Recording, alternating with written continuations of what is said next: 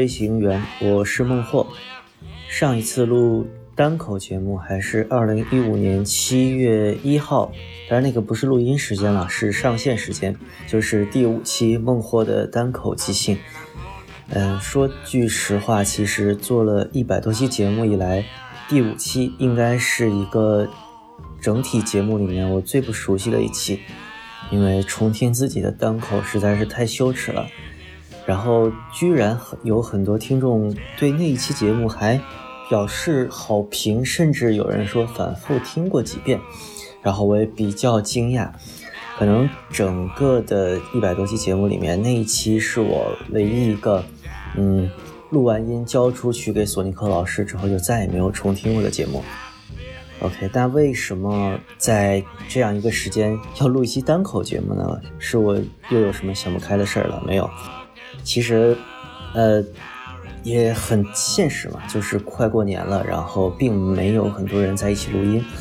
而且其实单口节目这个东西在其他的播客里面还是比较常见的，比如我非常喜欢的迟早更新，任宁老师的很多观点都是他一个人单口来表达的，再比如可能启发了很多 podcaster 的。IT 公论，嗯，李如一老师的单口能力应该毋庸置疑吧，以及他后来做的《一天世界》和《面茶苦茶》都是他个人的主场了，呃，百分之九十的都应该是他的单口节目，以及，呃，跟我们串过台的 Bite Coffee 奶昔羊，呃，他虽然录音的时候说话的间隔可能比我还要大，而且他坚持经常是一刀未剪的上整个节目。他的节目也是单口为主嘛，虽然奶昔羊的节目可能我很多时候要跳着听啊，因为我觉得他语速实在是有点慢了，但是，呃，单口节目可以也说是现在很多 podcast 里面常见的一个形式。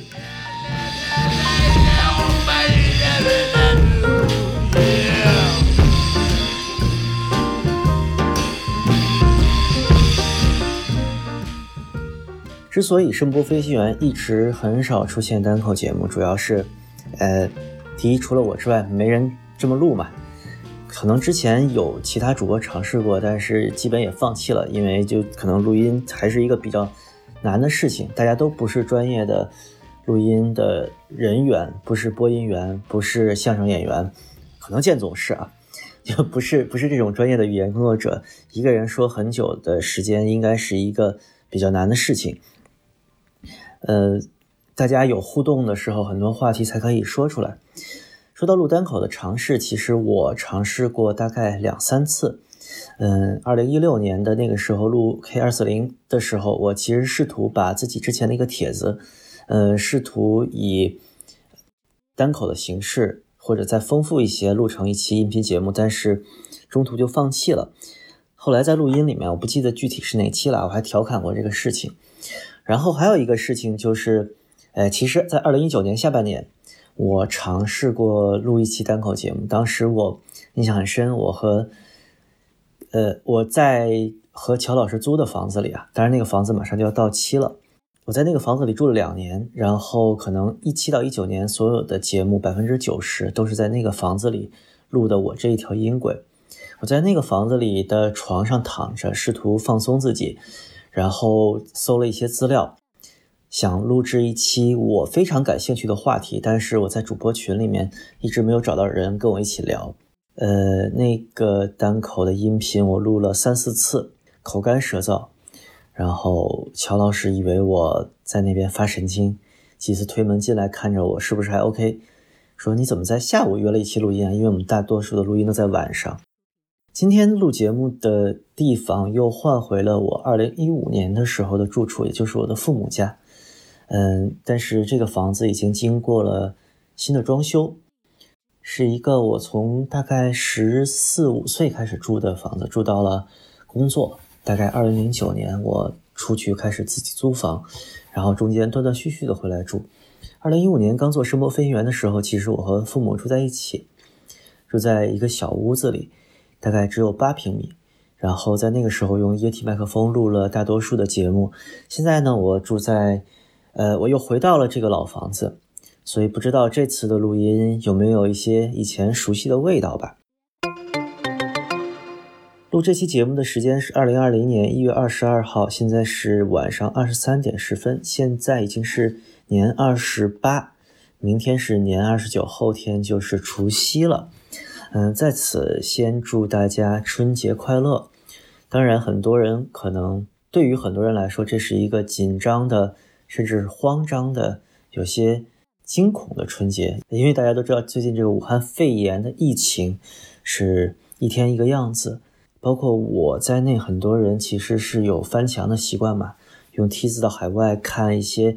呃，流行病学家的合理推测，然后再对比这两天不断释出的官方数据，可能很多人都在着急忙慌的决定如何在春运期间规避这个感染。最近口罩也脱销了嘛，然后，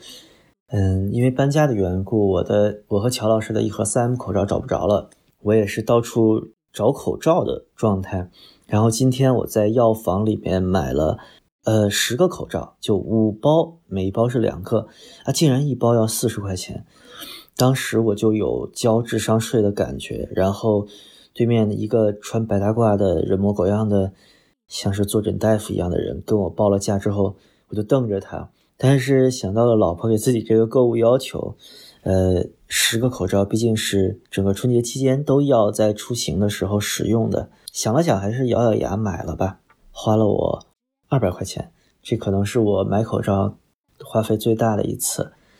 嗯，这种惊恐和社会整个社会的焦虑，应该是一个很少见的状态。二零零三年非典的时候，还是一个高一的学生，还记得那个是夏天。当时可能没有春运的这个压力，然后当时整个京城的状态也是一个没有这么高的人口密度吧。其实学生都是略带欣喜的状况，因为会放很久的假，赶上高一会考，大家开心的在麦当劳里复习，艳阳高照的时候，可以在篮球场上不停的打球，没有什么学习压力。然后也就在那个时候，我从一个不能算学霸，算好学生变成了学渣，呃。当然，时间过了这么久，可能大家对传染病的认知、防控都有了新的认识，以及在二零一零年之后，PM 二点五和雾霾的概念越来越深入人心，大家对肺部疾病和呼吸道感染啊，但嗯理念都不一样了。想到过一阵我就要和乔老师一起坐飞机回到长沙，在长沙过一个春节，嗯，这可能是整个过程中我们感染疾病最。风险最高的一段时间吧，所以在整个飞机的过程中，我们肯定是要戴口罩的。嗯，尽量避免公共场合和聚会，然后主动隔离自己吧，把自己和传染链条做最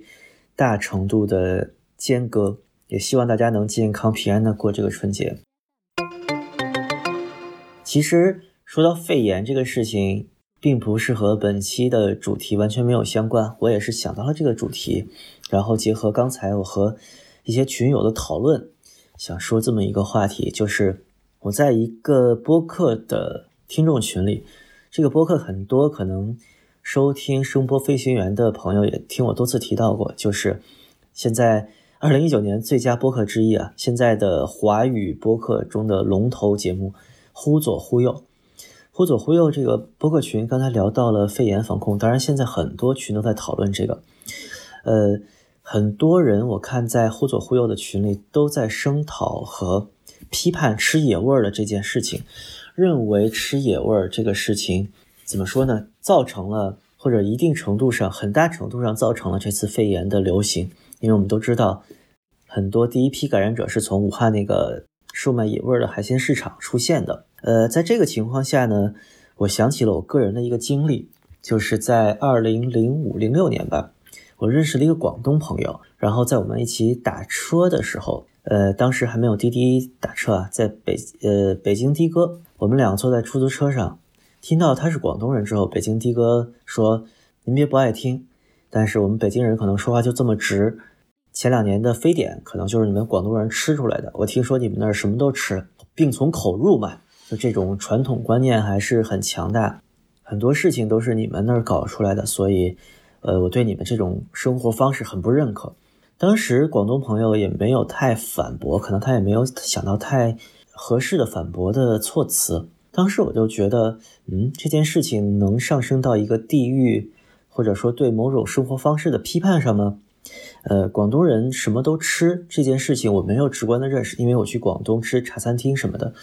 我感觉是广东是一个对吃很讲究，甚至比北方要更细致、更干净，甚至是更卫生的地方。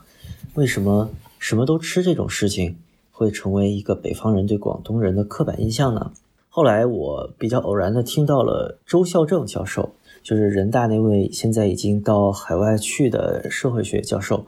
讲的关于 SARS 防治时候的一些事情，就是调查发现，最开始的感染者中，那些感染者其实是在饲养果子狸的农场，哎，不是农场，饲养果子狸的工厂和呃库房附近，他们是一些呃售卖这些野味的工人或者养殖这些野味的工人感染。SARS 这种冠状病毒的人，很多人是长期的和活的果子狸处于一个共生的状态。员工宿舍里甚至就有果子狸的笼子，甚至有的果子狸就养在宿舍的，就是上下铺的床下，就那笼子直接塞在床下养。这个时候，人和活的野生的畜类其实有一个非常密切的长期接触，这个时候就完成了这种。从来没有传染到人身上的新型病毒，从野兽到人身上一个传染链条的跃进，最后导致了可能是广东地区最后最开始从香港爆发嘛，香港的一些小区可能有这种呃和大陆有密切往来呀之类的，导致了一些最开始的携带者和感染者的出现。但是当时周教授就提到了一个观点，就是其实合理的烹饪和适当的加温、呃加温啊、消毒啊，是可以杀灭致病的冠状病毒的。所以吃果子狸这个事情，并不会导致吃的人染病，而真正导致染病的，其实是在饲养这些野味儿的库房和工厂里面，它没有一个正确的劳动保障措施，这些人没有穿，比如说劳动保障的衣服，他们没有戴手套。在喂养这些野生动物的时候，没有口罩，然后野生动物的生活环境没有和人的员工的生活环境完全隔离开，野兽的排泄物啊、粪便啊、尿液啊，没有及时的清理，毛发什么的飞在空气中，以及，呃，当然周孝正教授啊，我对他很多观点其实是不怎么认同的，我也觉得他是一个水平很一般的学者，他可能就是比较能说，然后嗓门比较大，有点像袁腾飞那样的人。但是我当时看到这个视频的时候，可能是大学吧，呃我对这个观点就比较认同，就想，哎，其实什么都吃这种刻板印象，首先刻板印象是不对的，广东人并不是什么都吃，很可能吃野味这种东西，更多的来自呃农家乐呀，甚至呃山区啊偏远一些的乡村的地方，以及吃野味并不会导致一个人。感染这种冠状病毒，甚至我们知道之前的鼠疫感染是因为蒙古牧民吃旱獭这种食物，但其实鼠疫病毒也是可以通过烧烤加温来消消灭掉的，只是牧民吃旱獭的时候不卫生。那我们知道南方的这种吃野味的产业链里面，可能导致人患病的这种原因，并不是吃野味儿，而是野味儿的加工过程。运输过程、养殖过程、售卖过程里面，人没有得到切实的劳动保障，于是我就在忽左忽右的群里面和群友们聊了这个事情。我说，劳动保障可能是一个更急迫需要解决的问题，而不应该去批判吃野味儿。吃野味儿这个东西，呃，你值不值得提倡是完全另一个问题。它可能和动物保护啊，和人类的口腹之欲啊什么的这种东西要不要扩散啊？这种，呃，甚至有点像当年玉林狗肉事件一样，它是一个生活方式的问题。而我认为这个生活方式并不直接指向于致病病毒，就是呃动物身上的病毒直接传染到人的身上，新型疾病出现这种事情，并不应该 blame 那些吃野味的人，而是应该呃规范这些野味的消毒。呃，养殖、运输、管理，不拉不拉不拉，一切的链条，啊，这个就在群友中间引发了一些热议。很多人反对我认为，嗯，首先就是没有吃野味的这个产业链，没有吃野味的人就没有这些问题啊。如果吃野味的人都不存在了，呃，就不会有这种产业链存在，我们也不用担心劳动保障的问题，不用担心病毒传到人身上了。我说这个观点，你这么说出来没问题，但是你通过一个，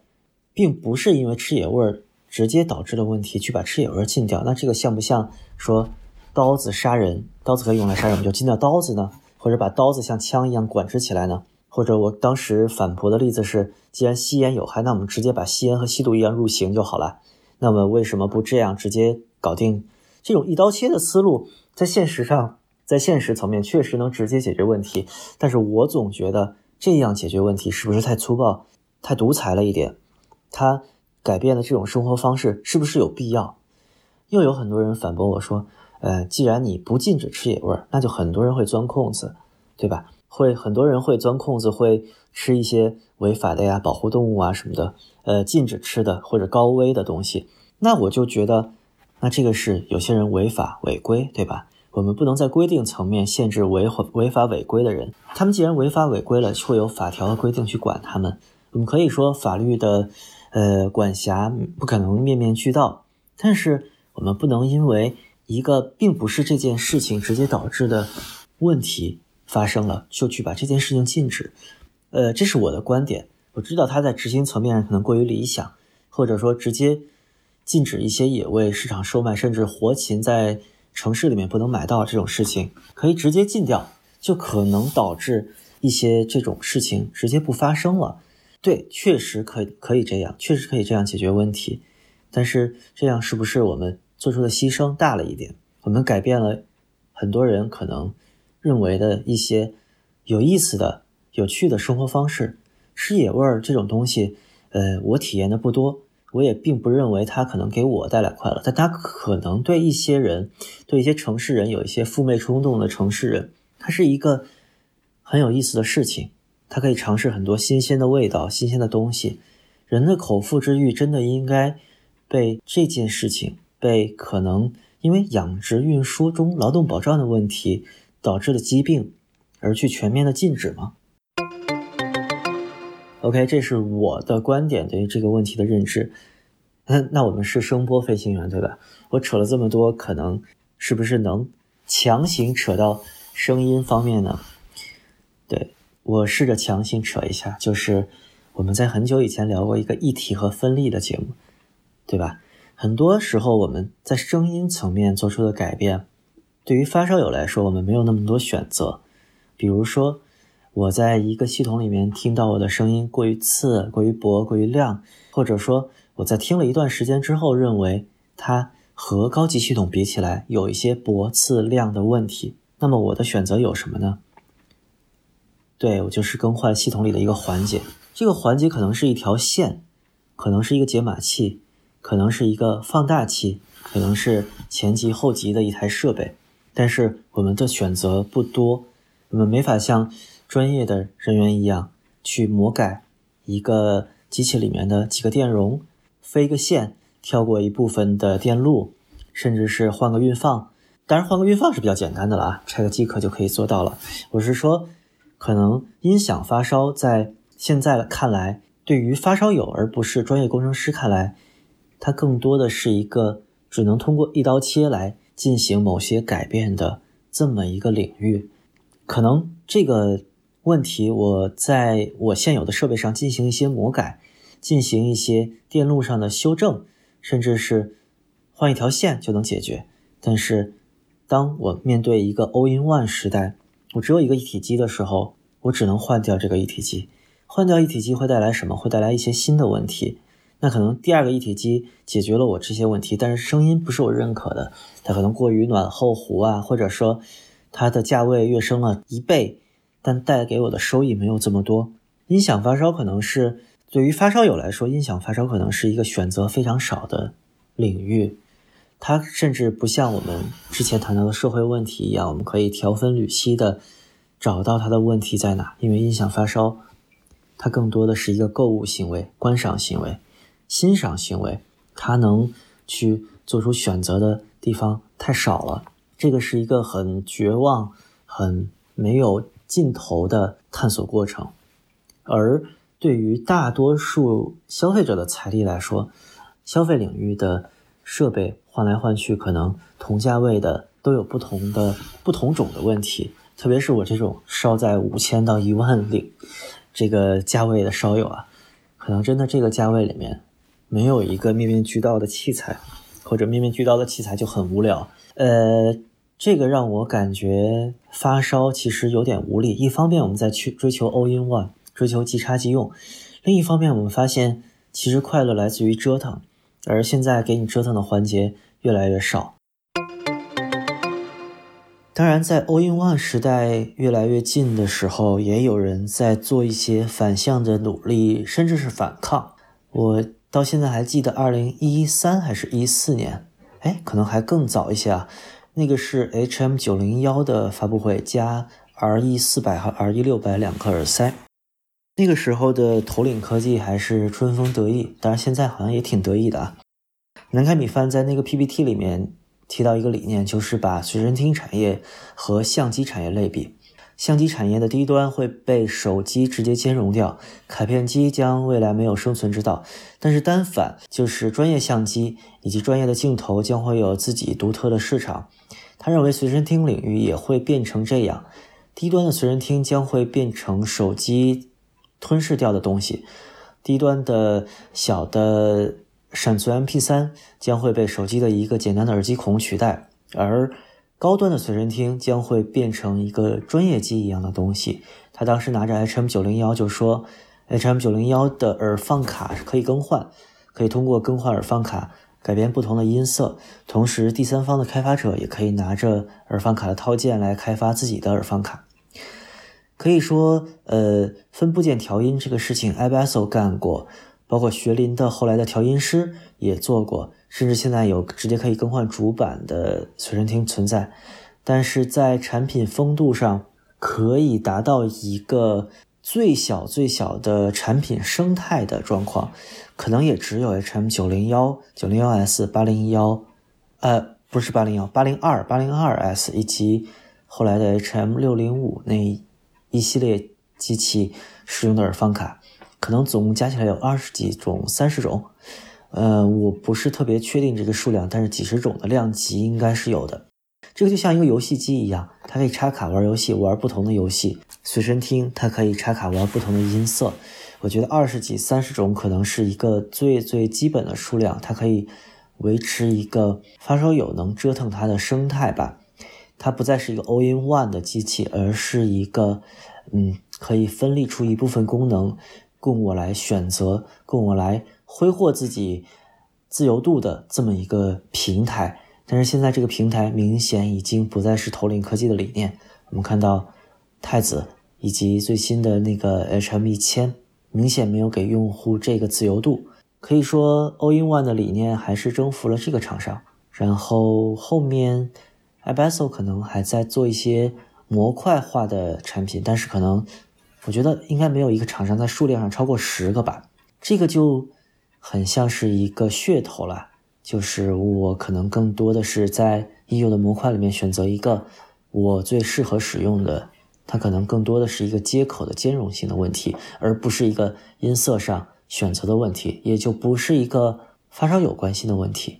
而是一个实用主义的问题。我们没法像。社会学那样去分析到极致，把问题缩小到一个点，最终的那个点，就像之前坠机那些问题，可以把整个坠机的问题通过残骸的分析，通过黑匣子的分析，一点一点缩小，最后缩小到一排铆钉。我指的是日航之前那个坠机啊，呃，好像是空难史上死人最多的一次。其实问题非常非常简单，就是两排铆钉变成了一排。导致一个金属疲劳，最终导致了飞机的尾翼被，呃，压力差扯掉了。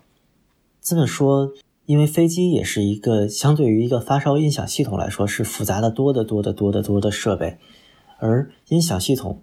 对于消费者来说实在是过于简单了。当然，你可以把它复杂化，像我们之前说分立一样，你可以把它所有的小盒子都分立出来，把所有的电源都外置。呃，把数字部分多很多道处理，把模拟部分多很多个级别的处理和放大，把避震做到极致，加很多很多各种各样的环节，甚至如果你玩箱子，那就环节就更多了。但是我可以说，这些环节对于一个像社会啊、像航空工程这种复杂的系统来说，它还是太简单了。我们能做出的改变，即使在一条线、一个避震环上面，可能都是一个一刀切的这么一个措施或者手段。所以，到底是一体好还是分立好呢？到底是 all in one 是真正的即插即用，是真正的幸福？到底 AirPods Pro 是我们最终追求的那个最终极的音音乐享受的物件，还是说极度的分立、极度的工程思维？我通过一个焊点、一个偏压的调整，一点点的设设计上的改动，一点点的修正，一点点的摸索，像工程师那样一点一点改进机器，这种的发烧才是真正的幸福呢。最终我们还是回到了一个幸福的问题上。我不知道能不能从这个社会学议题转移到音响这种。怎么说呢？娱乐性更高的议题上面吧，呃，这期可能更多的是我一个想不太通的问题，嗯，因为我是其实个人是非常懒的，而且我经济条件也就那样，所以我不太能承受一些大型设备啊、箱子之类的东西。我是拥抱 All-in-One 设备的，但是我个人又是一个非常纠结的人，我会希望我能有一天能有一个音响架，能像之前浩二老师那样。即使自己租一间房子住，也有四五个设备能搭出一个数字和 CD 的双料的双音源的系统，然后能去感受，比如说黑胶系统啊这些，真正能有折腾环节，不用我这么一刀切的去置换设备，去体验声音不同。因为我总觉得更换 All-in-One 设备，我不像个发烧友，我把一个一体机换成一个另外一个一体机。我吃的都是套餐，就像我进肯德基去吃一个套餐，吃的不爽，我去麦当劳吃另一个套餐，但我总觉得我不是一个美食家，因为我没法去米其林餐厅那样感受大厨的前菜、中菜，呃，前菜、主菜，听着我就没吃过米其林，前菜、主菜，然后开开胃酒，然后餐后甜点什么的，这样一个一个环节，然后我可以跟大厨交流，哎，怎么样？今天的鱼子酱是怎么怎么样？哎呀，不能装逼了，反正就是。就是这种嘛，你肯定懂的，可以细分的、有文化交流的、有深度的去体会这个美食，有折腾空间的，嗯，像一个真正的发烧友一样去体会音响，去体会音乐进程，去体会艺术里面那些细腻的、细微的变化，而不是像这样一个一体机，另一个一体机，一个套餐，另一个套餐，这种一刀切的方式，可能就像。禁止所有野味售卖，那我们是不是可以直接开个白名单，只能吃这几种肉，对吧？其他的吃肉吃这些肉都是违法。像清教徒一样的生活，像中世纪一样的生活，呃，我们能不能选择多元呢？但选择多元，我们是不是又违背了一些现代性？呃，违背了一些更方便、更简单、更断舍离、更。一体化的趋势，我不知道了，我不知道这些是我自己在年前的一个碎碎念吧。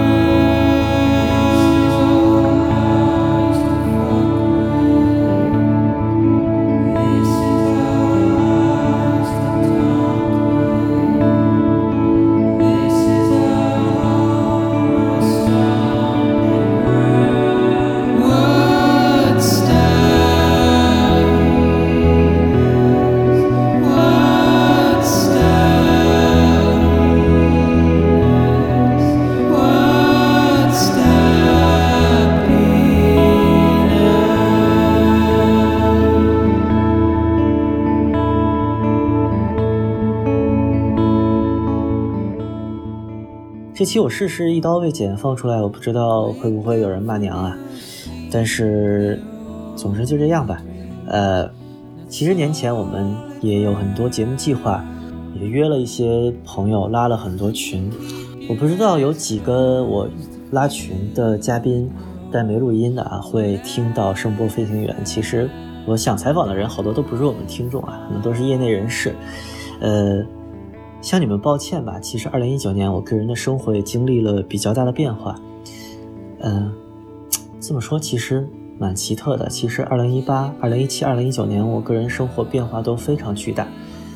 能把节目这么一直做下来，其实更多的是我个人的执念吧。来自听众的支持真的不多。虽然我们听众，我也退了听众群啊。虽然我们听众，嗯，蛮有意思的，但是我可能真的不太适应一些。超过一百人的讨论环境，嗯，也在此向听众道歉吧。我可能是一个跟你们互动并不是特别多、特别积极的人。可能，呃，我最要感谢做了这么多年的节目，其实是我的家人，乔西老师、我的老婆，以及以前我在家里时候我的父母，然后以前我在公司录音的时候我的同事，他们能容忍我自己在房间里面对着麦克风说那么久的话。然后感谢我的嘉宾愿意跟我聊天可能都不太熟吧。然后，嗯，知道有声波飞行员这个项目，就愿意跟我一起说一些不着四六的话。然后，更多的感谢，可能感谢我的主播们，不能叫我的主播嘛，就主播们出。我觉得在声波飞行员里出现过超过十次，不超过五次的吧，就应该算我们的主播了。可能他们的支持。或者说他们的不支持，他们其实否掉了我很多录音的计划。我觉得有意思，他们觉得可能没意思。然后，呃，感谢他们提供了很多录音的可能性。嗯，感谢一些我希望他能变成飞行员主创的人，但现在可能主创还是只有那么几个人。很多人都在关注这个节目，但是。声波飞行员播客吧，在耳机发烧、音响发烧这个业内，可能是一个非常小的声音，但是能聚集一些播客听众在我们这儿了解这个行业，然后了解这个圈子，也让发烧友知道播客其实是一个正在崛起的、蛮有意思的媒体形式，就也是一个很有很有趣的事情。感谢大家，感谢所有听众能跟我们一起走了这么多年。二零二零年，我觉得我们还会继续更新。也别怪我 老把节目劈成两期啊！我觉得一个小时的收听体验可能更好吧。当然，这个以后可能还会变啊。我们也会，我们也可能会继续录长的节目，然后不去拆开，然后也希望能有一些，呃，可能跟个人化，就像这期一样，没那么圈内，没那么，嗯，有意思，在你们听起来有信息量、有干货的节目。好了，就这样吧。新年快乐，注意身体健康。希望大家在二零二零年还能继续相聚。我是孟获，和大家说拜拜。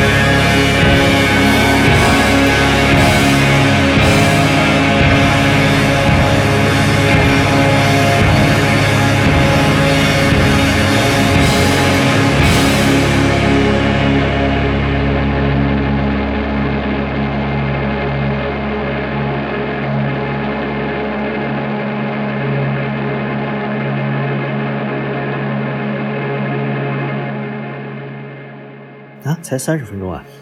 呃，那是不是短了点儿？我还有什么想说的？好，好像好像没有了。但在新的一年里，可能我想做一个个人的推荐，就是推荐一些嗯我喜欢的播客节目给大家。当然，这个可能我之前也聊到过一些，但一直没有系统说过。呃，我现在打开我的 Castro，呃，博物志啊，忽左忽右，迟早更新，提前怀旧，反派影评，这些比较著名的播客，可能甚至呃，集合网、日坛公园什么的，这些我们可能之前都提到过很多，我就不再做系统的介绍了。嗯，第一个广告打给一个播客叫“机智一点”，机是呃。基本啊，基佬的基，OK，呃，智是智力的智，一点就是一点点的一点。机智一点是一个我的朋友做的播客，他在呃美国读了心理学的博士，然后现在在为 Google 工作，研究人工智能方面的相关领域。嗯，现在他好像是准备回国吧，可反正春节应该是回国过了，可能春节期间我还要见他一次。呃，这位朋友学历很高，然后但就听这个职业也很牛逼，是吧？呃，和他搭档的一位女生我并不认识，好像是一个心理学的 PhD 在读。他们会聊一些关于人工智能前沿的发展的一些思索吧，以及和心理学结合的一些部分。嗯，干货很多，但是可能听起来对于不是这个领域的或者不是学计算机、不是嗯 CS 的朋友，可能听起来会有一点。过于严肃吧，嗯，毕竟不是娱乐类的节目。然后是录书，走路的路，书写的书。呃，这个很多 IPN 听众可能知道，之前 IPN 有一档非常受欢迎的节目叫《陛下观》，然后《陛下观》的几个主播在某一次事件之后吧，并不是特别清楚具体是怎么回事，把节目停掉了，甚至把很多在线的音频文件都删掉了。然后现在。很多陛下观的朋友都在传那个他们之前历史录音的网盘嘛，呃，陆叔是陛下观出来的两个主播在做的新节目，然后也是一个关于读万卷书行万里路的呃文史建筑类的节目，呃，节奏我觉得没有以前陛下观好，但是嗯，跳着听一听还是可以的。朋友的捎带这个很有意思啊，就是我们之前和 WebView 那个。啊，这个太难念了。Web View 网页观点，就是网瘾和静宇老师串台的时候提到了，是我自己特别喜欢的一档。嗯，早年间，不能叫早年间，最近二零一八年年底更新的最后一期，呃，一个国内的独立播客，非常有意思。然后当时我在节目里面嘲讽说，呃，虽然很喜欢朋友的捎带，但他们听众量肯定不如这个声波飞行员。结果微博上面，呃，朋友的捎带。主播之一大卫芬克老师还艾特我了，说感谢你们提到，但是我们一七年就拿到了苹果推荐了，然后正式宣布声波飞行员为敌台，特别有意思。呃，现在只有历史节目，但是如果大卫芬克和那个，哎，完了，另外一个主播叫什么？如果朋友的捎带两位主播你们在听的话，催更啊，催更，快点让我看到敌台的更新，不是要把声波飞行员打下来吗？是吧？嗯，然后嗯。还有什么推荐哦？山顶洞人，对，呃，我最喜欢的二零一九年的新播客，不能叫新播客，他们一八年开始的嘛，叫无业游民，对，是非常有意思的年轻人做的一档播客，他们聊自己在生活中的一些事情，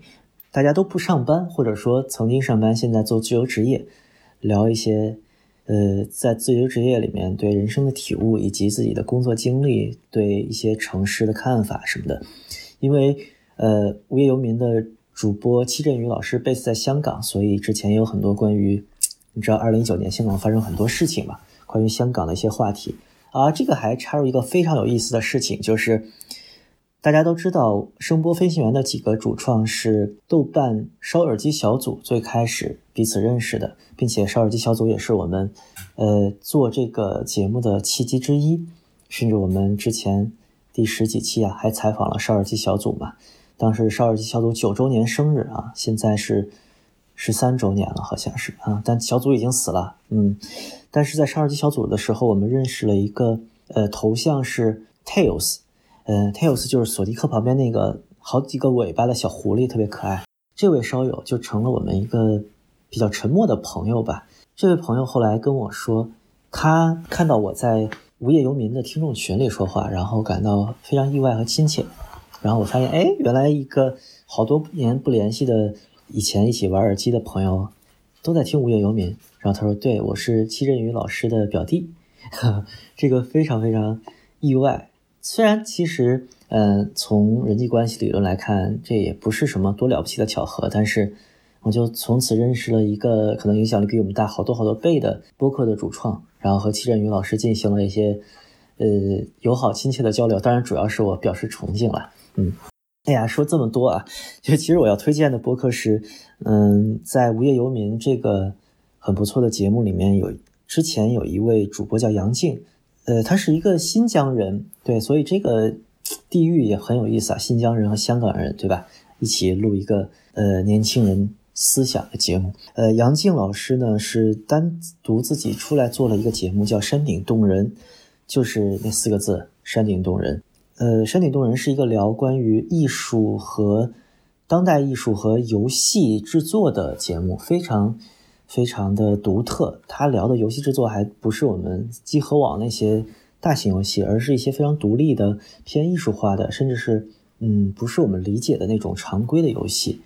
是一些可能实验性质更强的作品，或者是有自己表达的，不那么注重游戏性的，更偏艺术化的作品。山顶洞人这个节目做了没有几期吧，可能十期以内。然后现在影响力在我看来并不是特别大，呃，知道他的人也不多。可能杨静老师比较佛系，嗯，也希望大家可以关注一下，对这个领域感兴趣的人吧。哎呀，我手机锁上了，等我看一下，下面我要推荐啥？哦，对。还有一个节目是《遥遥无期》，也是就是“遥遥无期”那四个汉字。呃，这个节目是豆瓣网红，呃，也是程序员界的大神木瑶老师做的新节目。现在为止更了三期，然后每期只有十多分钟，每一期都是单口，就是木瑶分享一些自己的思考和见解吧。他在之前的《内核恐慌》上过一期，我觉得那期节目很有意思。后来他在荔枝 FM 做了一期叫《木瑶的桌子》的节目。和边河一位研究中医的学者探讨了一下中医的话题，但是那个木瑶的桌子只做了一期，就再也没有更新过。然后通过这个还可以链接到，就是边河老师曾经在天书广播做过几期节目。然后今年的天书广播，也就是张湛的节目，其实有一篇文章，我在声波飞行员的博呃微博里面也转发了，就是我在伊朗蹲监狱这个事情，讲述了。王希月，这个伊朗学的学者，呃，不是伊朗学，他应该是研究中亚历史的，在伊朗因为一个很很很地缘政治的原因吧，在伊朗被认为的美国间谍蹲监狱的事情，然后他在监狱里怎么去寻找精神的自由，怎么学习写作，然后和外界怎么沟通联系，是一个非常非常戏剧化的，呃，人人的故事吧，呃，推荐大家去读一读这篇文章。呃，当然也顺便推荐天书广播了，但可能天书广播太有名了，不太用我推荐。嗯，呃，再看一看还有什么，似乎没有了。呃，其他的可能节目都太有名了，比我们有名很多。最后再推荐一下王颖和金玲老师的 Web Web View 吧。对，王颖老师的这个天天津普通话偶尔还是会露出来，但是感觉。他们一直在坚持的做很有质量的内容和节目，虽然可能节奏上面还是有一些生涩，但是 Web View 真的是一个蛮独特的存在。我有的时候会听哦，对，再加一个，有一个节目叫《主唱死了》，这个是一个音乐类的节目。大家都，大家听到这个名字，你能猜到这个节目聊的是什么音乐吗？它是聊后摇和器乐摇滚的。对，现在有五期节目，呃，两个人都是圈内人，其中。一个主播还是某个乐队的主创之一吧，嗯，是乐手吗？我不太记得了。嗯，他们的节目没有听完，但是如果你对后摇、器乐摇滚、艺术摇滚以及一些 technical 音乐啊比较比较怎么说呢？这也不叫小众啊，就这个门类吧，比较感兴趣的话，可以听这个节目。嗯，非常专一，然后蛮有意思的。呃，他们也是一个很独立的电台，然后也是现在的。声浪和影响力都不大，我在很多推荐啊，呃，很多平台也没有看到他们。我是通过忽左忽右听众群看到的这个节目。嗯，OK，就推荐这么多播客节目，也希望大家在新年里面能发现更多有意思的电台吧。当然，声波飞行员，嗯，是不是继续听看你了。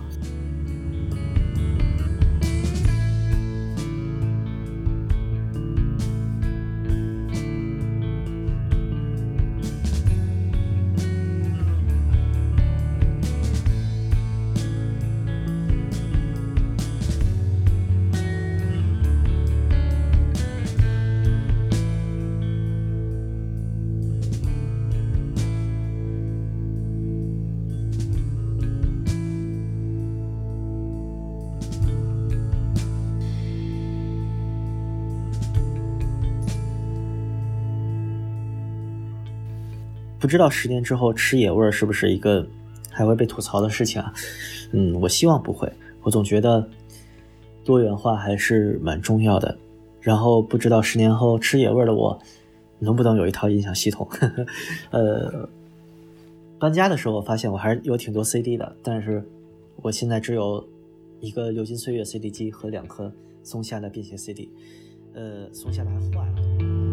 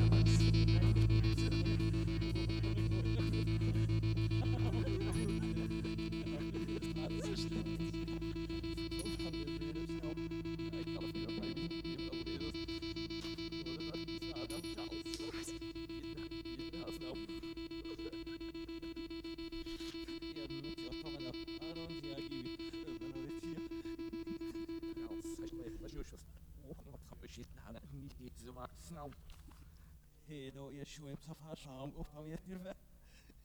Amoy ham fazi ishtet el ikhtat sasam ega. Mon am yukhni wad anam mitfo. Mon am qasid probaga shahani fof man özün yetmez. Leblan o zarfadaki tatnik nehdi probaga shahanu. Anan ripfat. Mm-hmm.